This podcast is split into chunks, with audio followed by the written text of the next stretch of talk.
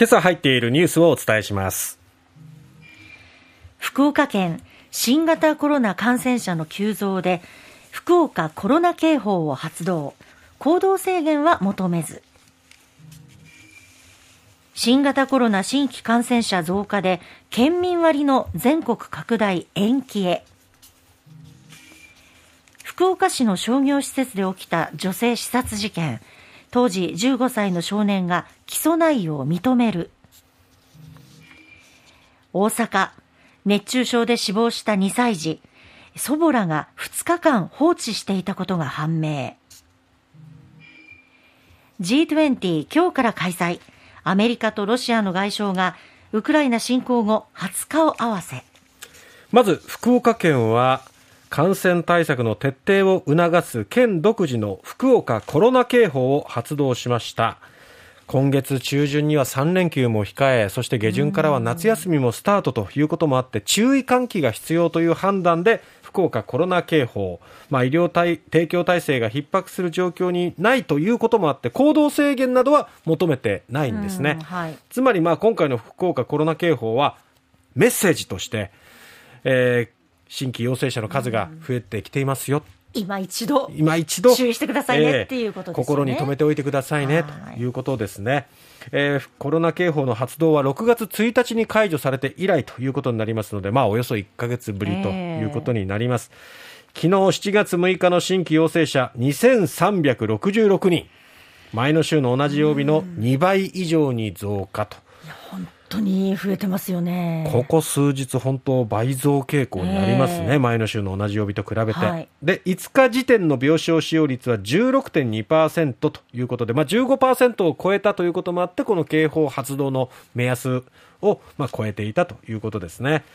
ただまあ経済活動は止めずにっていうところですよね、そのあたりはちょっと冷静にというところもあります。というのも、やっぱりオミクロン株の、まあ、毒性が弱い、はい、まあ、感染力は強いんだけれども、重症化はしにくいと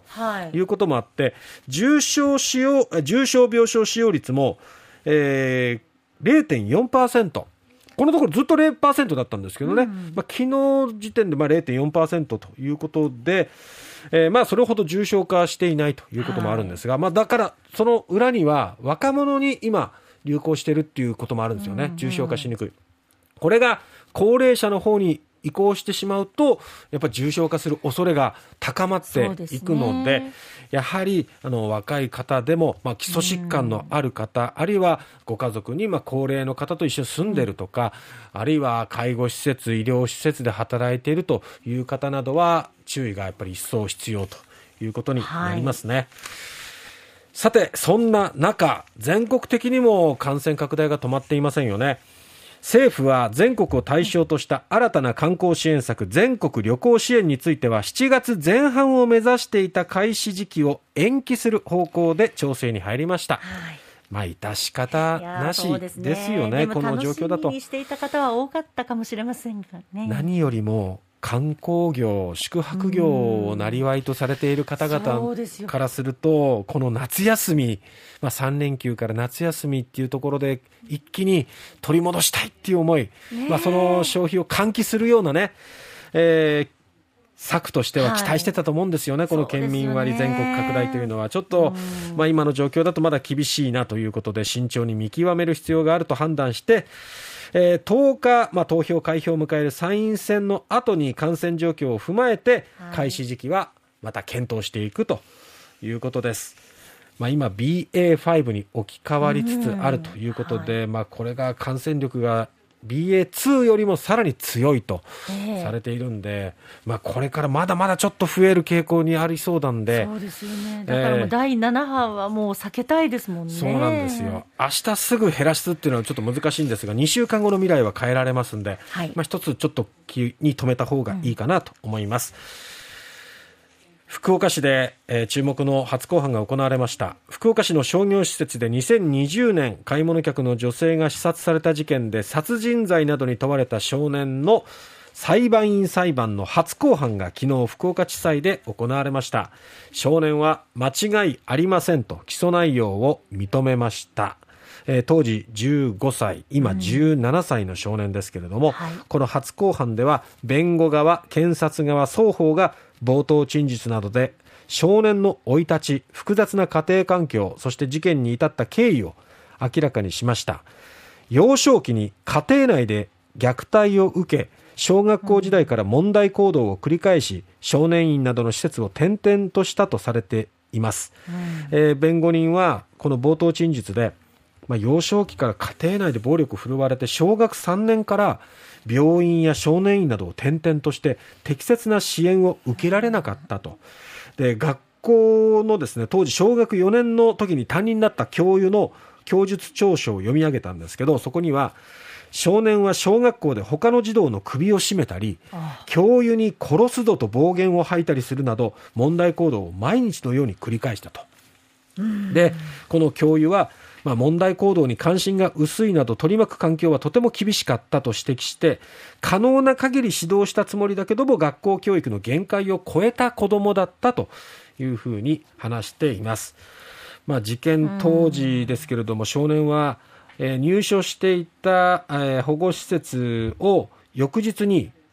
抜け出して、入所した翌日に抜け出して、で、コンビニで出会った若い男性にお金3000円をもらったんですね。これあの止めてくれ止めてくれって言ったけど、それ断って、まあそれも無下にもできないと思ったのか、若い男性は3000円を、じゃあこれでか、ね、加盟してくれっていう形だったんだと思います。そのお金で翌朝、天神に向かって、で、偶然見かけて別の女性の後をつけていて、その商業施設にたどり着いて、で、被害に遭った女性の方に、えー、狙いを変えて、そして犯行に至ったという経緯が明らかになっています。えー、果たしてこの裁判ですけれども、刑事処分なのか、保護処分なのか、ここどっちに行くのかっていうところが注目となっています。はい大阪府富田林市の集合住宅で6月29日熱中症で死亡した2歳の女の子の遺体が見つかった事件で同居する祖母らが事件の2日前からユニバーサル・スタジオ・ジャパン近くのホテルに宿泊していたことが捜査関係者への取材で分かったと。29日まで異なるホテルでの連泊が確認されて、女の子をおよそ2日間置き去りにした疑いが浮上した。2日間だから祖母が当初供述していた内容と食い違ったってことなんですよね。えー、内縁の夫とされる桃田容疑者の供述によると、真由美容疑者と、そしてその真由美容疑者の五男、5歳の男の子もいるんですね。はい、それをあの連れて3人でえー、奈良にドライブに行った後に USJ に行ったっていうことなんですけど、でもこの奈良に行ったっていう形跡もなくって、不自然な点があって、で、裏付け捜査とかを進めていった結果、USJ に行った後に、その周辺の別のホテルにも宿泊していたことが分かって、2日間は放棄していた。呆れてものが言えません。G20 今日から開催ということで、アメリカとロシアの外相が初顔合わせです。一体どんな進展があるんでしょうか。